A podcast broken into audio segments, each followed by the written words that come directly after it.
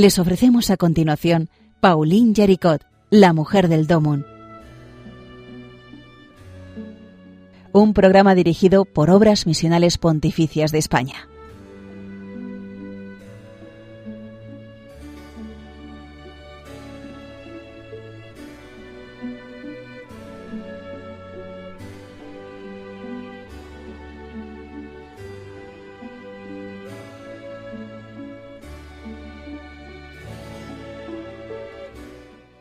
Bienvenidos a un nuevo programa de Pauline Yaricot, la mujer del Domun, que a estas horas tan temprano dedicamos a, una mujer extraordinaria que el Papa Francisco pues eh, aprobó su, el decreto para que sea declarada beata. Eh, Pauline Yaricot fue quien fundó la obra de la propagación de la fe, que es la primera gran iniciativa de ayuda universal a las misiones que se creó en la Iglesia. Eh, y hemos ido recorriendo la vida de Pauline Yaricot y estamos poniendo ahora el acento en rasgos de esta persona realmente increíble, como ustedes comprobarán y, como, y si escuchan que se pueden bajar los podcasts de, de estos programas, si, los escuchan verán que es una mujer compleja y llena de riqueza y, realmente santa. ¿no? Una persona que pues se adelantó a, todas las, las intuiciones que la Iglesia ha tenido durante el siglo XX, que, son las intuiciones, es buscar en el, en el depósito de la fe que todos los cristianos, todos los católicos, por su propio bautismo, son misioneros, bautizados y enviados, como decía el Papa Francisco en el lema del mes misionero extraordinario que celebramos hace poco.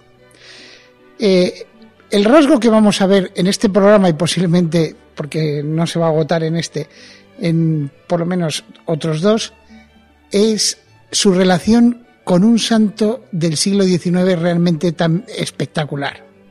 Estamos hablando del cura de Ars, San Juan María Vianney, que es patrono de los párrocos, de los sacerdotes.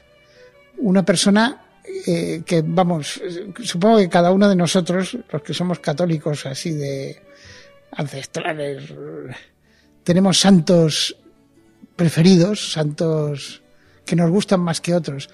Pues les voy a ser muy sincero, a mí San Juan María Vianney es de los que me gustan. Es, es de los de los que, oye, si tuviera que hacer una lista de unos, permítanme, 10, está seguro, está entre los, entre mi ten 10, ¿no? Mi ten, mi top ten, que dicen, estos son mis, estaría entre los 10 mejores, para mí. Cada uno tiene sus preferencias. Y de hecho, eh, cuando hablamos de los santos, eh, a veces yo noto que cuando hablo con amigos míos que son muy católicos, bien, lo de los santos está bien, pero si lo de los santos es una cosa que nuestros mayores eh, tenían muchísima veneración a, los santos. ¿Cuántas abuelas nuestras pues tenían, no sé, eh, Santa Águeda, por ejemplo, tan, tan querida en Castilla y León? ¿Por qué? Porque eh, ellos veían en, los santos amigos, compañeros que lo han logrado, que han logrado asemejarse más a Jesús que una persona normal y son un ejemplo. Si esto no eh, esto es una cosa muy sencilla, nosotros en la iglesia somos una familia. Somos una familia, tantos los vivos como los muertos. Por eso los que están en el cielo que nos han precedido, eso ya están gozando de Dios que, curiosamente hacemos muchas descripciones del infierno porque para el mal basta mirar en este mundo y tenemos imágenes para poder hacer una, un retrato del infierno. Pero para hablar del cielo casi nadie tiene nada que decir. Hasta San Pablo decía, ni el ojo vio, ni el oído oyó. ¿Por qué? Porque es tan espectacular que no tenemos palabras ni imágenes pues esos nos han precedido en el cielo y es, seamos sencillos, cuando nos dirijamos a los santos en una oración, ahora que estamos en el año San José, que es, bueno, dentro del top ten es el, número uno, ¿no? eh, eh, pues cuando nos dirijamos a, un santo, por ejemplo a San José, pues seamos sencillos. E, es como, como, no sé, como un amigo. Cuando éramos niños, además tenemos que tener esa sencillez de niños, si, íbamos a un examen con un amigo, le decía, ¿lo tienes preparado? ¿Tienes preparado este examen? Y decía, sí, sí, lo tengo preparado. Pues igual, ¿qué tal te ha salido el examen, San José? A ti te ha salido muy bien, ¿verdad? Porque eras, porque eres, eres majo, eres un, eres protegiste a, a, Jesús, eres, eres eso. ¿Qué voy a decir de San José? Pues con el cura de Ars hagamos también lo mismo. ¿Tú qué has, qué tal te ha ido en el examen? Te ha ido muy bien, ¿eh? Santo cura de Ars, te ha ido muy bien. Y vamos a conocer al cura de Ars porque tuvo una relación muy estrecha con Pauline Jaricot, la fundadora de la obra de propagación de la fe, la protagonista de todos estos programas, la mujer del Domún, tuvo una relación muy estrecha y también porque, en mi opinión, y en la opinión de los biógrafos que han conocido más profundamente la vida de estos dos santos, bueno, de un santo y la todavía no proclamada beata, eh, pues había muchos rasgos que los unían. Su forma de, de ver la misión como algo universal, responsabilidad de todos, la importancia de tener a Dios el primero, ¿verdad? Y, y, que eso modifica nuestra vida, nuestro día a día, nuestro hacer modifica nuestra vida laboral, en el caso de Paulina Yaricot, que fundó una empresa y que venía de una familia de empresarios. Modifica todo. Entonces, y, después sus intuiciones del sufrimiento, las frases que le decía el cura de Arsa a Paulina Yaricot, en fin. Eh, pero vamos a conocer primero al cura de Ars. Como les decía, es el patrono de los párrocos, de los sacerdotes, a pesar de que, y eso me une mucho a él, eh, el cura de Ars era un desastre. No en el sentido de que fuese pues, un dejado, no, no. Podría haber sido también el patrono de los malos estudiantes. Atiéndanme, no del que no estudia. El que no estudia ni es mal estudiante ni es buen estudiante, es un perezoso. Yo estoy hablando de una persona que que hacía todo lo que podía por, por aprender, pero no le entraba en la cabeza. No, era un mal estudiante, un mal estudiante. Y casi no llega a ser párroco ni cura porque no aprobaba. Le ponía mucho interés, pero no lo lograba. Y yo creo que eh, son de esas cosas que, que, que permite Dios. Dice, ¿cómo es posible que tenga vocación este si siempre hablamos de que la vocación no solo es el llamado de Dios, es también pues las cualidades que te hacen digno. Pues en el cura de Ars alguno habría dudado de si tenía vocación, porque es que se le daban muy, muy mal los estudios. O sea, hasta extremos increíbles. Entonces, e, este, este santo, eh, pues eh, nació en plena Revolución Francesa, en una familia muy católica, eh, eh, y de hecho, uno de los días más felices de su vida, en esto se une mucho a, la vida de otros santos que, deberíamos leer. Deberíamos leer más vidas de santos, interesarnos más por estos amigos que tenemos, por estos compañeros, por estos hermanas y por estas hermanas y hermanos que tenemos. Pero bueno, perdón por el excursus. Seguimos con San Juan María Vianney. Eh, el día más feliz de su vida fue el día de su primera comunión, según él. Y como estaban en plena Revolución Francesa, una revolución que empezó incluso eh, empujada por, sacerdotes que estaban en las eh, en, la reunión esta que, al final disparó la revolución, las, los estados generales, pues ahí también había curas eh, pues al final la cosa se fue de, madre, que es como un río, y acabó siendo muy anticlerical. Muy, muy anticlerical. Se veía la iglesia y, todo lo que representaba la iglesia como lo que había que revolucionar. Parte del antiguo régimen. Muy unida a la monarquía, muy unida a todo esto. Pues, pues. El caso es que la tomaron con la iglesia los revolucionarios y cuando celebró su primera comunión, el pobre niño, Juanito, Juanito María Vianney, pues eh, para disimular que estaba teniendo lugar la misa, lo que hicieron fue llevar carros de heno a la casa, a los alrededores de la casa.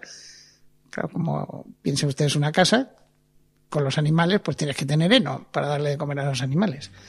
Y entonces se pusieron a descargarlos durante la misa, así disimulaban, porque como van a estar celebrando misa si están descargando los carros de heno. Bueno, pues ese fue, así fue la primera comunión de San Juan María Vianney y, vamos, eh, parece que se puso a llorar, como de, de, la alegría de haber recibido al Señor. Y el rosario que le regaló su madre ese día, pues lo conservó toda su vida. O sea, cada vez que rezaba el rosario estaba recordando su primera comunión. Así era San Juan María Vianney. Por ahora, un niño muy modélico. ¿Qué pasa? Pues este niño modélico, pues siente la llamada a ser sacerdote. ¿no? Eh, además tenían eh, eh, esa expresión que a veces que hemos perdido un poco los católicos actuales de la salvación de las almas. Él quería ser sacerdote porque quería conquistar las almas para Dios, para que todas las almas llegaran al cielo. Entonces, eh, pues entró en el seminario, entró en el seminario de Lyon eh, y claro, por la buena voluntad que tenía él de ser sacerdote, se pegó contra la pared de los estudios del seminario, que eran eh, estudiar filosofía y teología, o sea, para dar razón de fe, porque un sacerdote tiene que ser un líder y no, pues bueno, no decir, bueno, esto que se lo explique el obispo o el cura de la parroquia de al lado, ¿verdad? Y si llega alguien a, confesarse, ¿qué le vas a decir? Pues estarás preparado, ¿verdad? Te habrá, habrás estudiado. Pues eh, eh, Juan María Vianney, todavía no San Juan María Vianney, todavía ni siquiera cura, y por supuesto no había sido enviado a Ars, el cura de Ars, eh, pues el pobre rezaba mucho, tenía mucha devoción, pero los estudios muy, muy mal. Y de hecho estuvo a punto de decir, esto no es lo mío. Entonces, al final, un sacerdote amigo le dijo, mira, haz una peregrinación. No me acuerdo eso ahora mismo, perdonen. No, sé, que, no, que no se lo diga, aunque lo tenía que traer en el preparado, pero no sé dónde fue exactamente de peregrinación. Y el chico, pues, eh, un adolescente, volvió un poco ya más, más tranquilo, dijo, no pasa nada, tengo confianza en Dios, no sé cómo voy a sacar los estudios, pero los voy a sacar.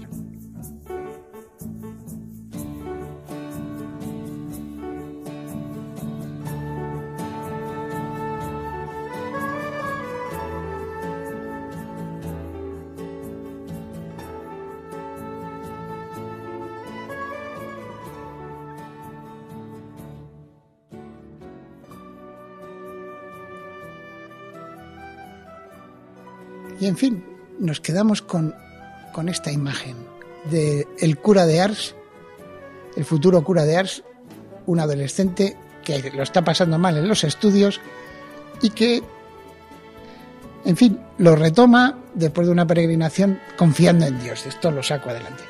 Pero ¿qué pasaba? En aquella época estaba el señor Napoleón Bonaparte, pues armando guerra, nunca mejor dicho, una de las personas que más ha armado guerra en la historia, armando guerra por toda Europa. Y, claro, eh, eh, San Juan María Vianney, como le iba tan mal en los estudios y no parecía que fuera, no estaba ni siquiera en las listas de seminaristas, que posiblemente en un momento dado le podrían haber eh, excluido del servicio militar. Lo que pasa es que se querían, se necesitaban sacerdotes, eh, digo sacerdotes, se necesitaban soldados y cualquier chaval que hubiera por ahí andando que no tenía, que no tuviera oficio ni beneficio, lo enrolaban a la fuerza y lo mandaban al ejército. Pues bien, eh, al final, pues eh, lo, conscribieron, que parece ser que es la palabra para que se utilizaba en aquella época para hacer a un chico soldado. Pero ¿qué le pasó? Pues que era, eh, era un poco... Eh, estaba mal de salud. este Juan, Juan María estaba enfermito y se puso, era, o sea, de naturaleza enfermiza y cayó pues gravemente enfermo, se puso muy malo. Entonces, pues eh, avisaron, lo fue a ver el médico militar, pues sí, está enfermo. Y en fin, el caso es que le dijeron, cuando te recuperes, te tienes que unir a tu regimiento. Lo gracioso del tema es que el regimiento de San Juan María Vianney, el santo cura de Ars, que todavía no era ni santo, ni cura, ni, ni había llegado a Ars, pues estaba en España. O sea, una vez recuperado, se tenía que unir al regimiento que estaba en España. Según algunos biógrafos, parece ser que, como no era bueno en los estudios, es que, o sea, no era bueno en este tipo de cosas de orientarse. Entonces, es una noticia que el cura de Ars, que tenía que haber invadido España, pues no la invadió. O sea, creo que eh, su regimiento estaba en Huesca, que estaban los franceses invadiendo España, la guerra de, de la independencia, etcétera, todo el todas las guerras napoleónicas que nos afectaron también a nosotros, con la toma de Madrid, los fusilamientos del 3 de mayo o del 2 de mayo, eh, Bailén, todo esto, pues a él no le tocó vivir porque literalmente se perdió. Y en un momento dado estaba tan perdido que se dio cuenta de que le habían declarado desertor. él no quería ser desertor, él quería cumplir con su deber. Pero bueno, pues le declararon desertor y, y entonces no sabía qué hacer. Le dijeron que fuera a hablar con un militar de alta graduación que escondía desertores, porque en aquella época eh, lo, de la deserción del ejército era muy común. De hecho, parece ser que en las batallas napoleónicas a los regimientos de uno y otro lado que les zurraban mucho, es decir, que perdían muchísimos soldados, que quedaban muchos heridos, que quedaban todos desanimados, muchos decían, mira, yo literalmente cuelgo el fusil y me voy a casa. Entonces había muchísimos desertores. Y, y de cada cierto tiempo, pues los, en este caso Napoleón, pero en cualquier otro ejército, el que fuera, el rey o el emperador, pues hacía un decreto eh, en el que concedía la amnistía a los desertores, un poco diciendo, ya sé que lo habéis pasado mal, vengamos, no pasa nada, volved al ejército, que no os tenemos en cuenta que hayáis salido corriendo. Entonces, eh, el cura de Ars es que no había ni salido corriendo ni nada. Entonces, le, por fin, eh, eh, pues dejó de ser desertor por una amnistía y un decreto imperial de Napoleón y, y, puso, y pudo volver otra vez a lo que quiso siempre, ser sacerdote. Volvió al seminario ahí retoma sus estudios de seminario. Pero ¿qué pasa? Pues que en el Seminario Mayor de Lyon, donde estaba rodeado de gente que después fue santa, o sea, fundador de los maristas, el fundador de, los hermanos maristas, de, los padres maristas, eh, el fundador de los clérigos de San Beato, etcétera, varios, varios santos que tuvo de compañeros ahí en, en, en el seminario, pero él los estudios, volvemos a lo de antes, tenía eh, hay que tener en cuenta que en aquella época los estudios sacerdotales se hacían en latín, una cosa que ha sido hasta los años 50, hasta antes del Concilio Vaticano II. Entonces, pues el problema no es que no le entraran las materias de teología, etcétera, es que encima tenía un latín tan malo que no respondía ni en clase. Entonces los, los responsables del seminario decían, este, este mejor hay que decirle que, que no, que se busque otro oficio que para cura no vale. Y le pidieron que se marchara. Pero había un santo sacerdote que se llama el padre Valei, un sacerdote de estos que conocían las almas y dijo, pero estos del seminario que van a saber. Y entonces le empezó a dar clases particulares. Pues eh, le ayudaba. Yo esto pues es muy parecido, no sé si ustedes conocen, que a las personas que, que por, por cualquier razón no tienen muchos estudios o, o no han tenido, o, analfabetos, que todavía los hay aquí en España, desgraciadamente, por muchísimas razones que no vienen a, al caso, si quieren aprobar el carnet de conducir, pueden pedir un examen especial, ¿no? Un examen para que les ayuden, porque a veces, si no te sabes expresar bien, pues quieres decir una cosa y dices la otra. Pues en el fondo algo le pasó parecido a San Juan María Vianney y el padre Valey ¿vale? Le ayudó y entonces le hizo unos estudios privados, los presentó después a los exámenes, oye, raspado, pero aprobó. O sea, vale, vale para el sacerdote porque por lo menos da, es verdad que da el nivel mínimo de estudios, pero ahí tenemos al, cura de Ars. Y entonces, eh, pues le hicieron sacerdote. Pero ¿qué pasaba? Eh, ser ordenado sacerdote, uno de los días más felices de la vida de San Juan María Vianney, no aseguraba que, que pudiese ejercer el ministerio. De hecho, lo primero que le prohibieron fue confesar. O sea, le prohibieron confesar porque no daba, vamos a ver qué dice en la confesión a un alma, a un, un pobre, una pobre, a confesarse y a ver qué le dice. Decían sus superiores, ¿no?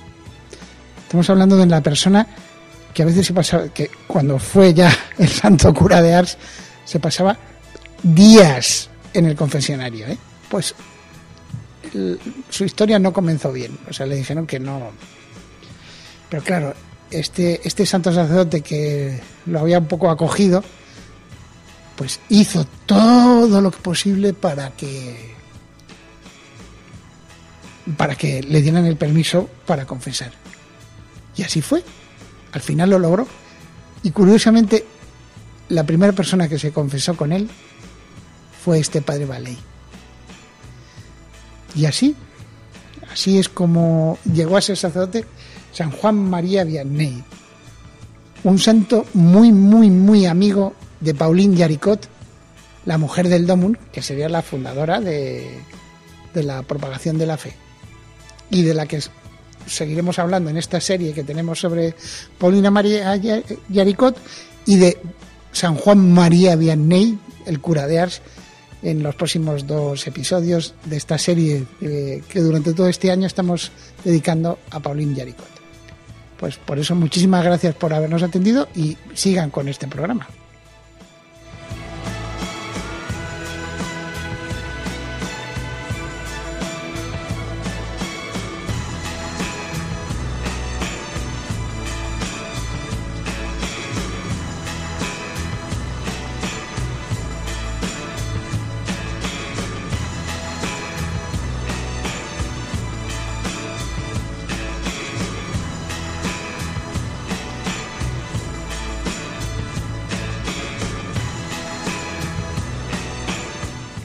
Eh, recordarles que hay un, buzón donde pueden dejar sus sugerencias y también sus impresiones que se llama la mujer del domun arroba radiomaria.es recuerden todo junto la mujer del domun arroba radiomaria.es que es eh, pues es como el programa se llama Pauline Yaricot la mujer del domun pues es muy sencillo de recordar y, en fin, pues hasta la semana que viene, que les esperamos aquí con nosotros.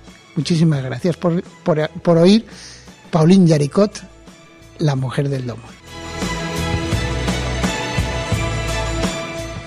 Han escuchado en Radio María Pauline Yaricot, la mujer del Domun.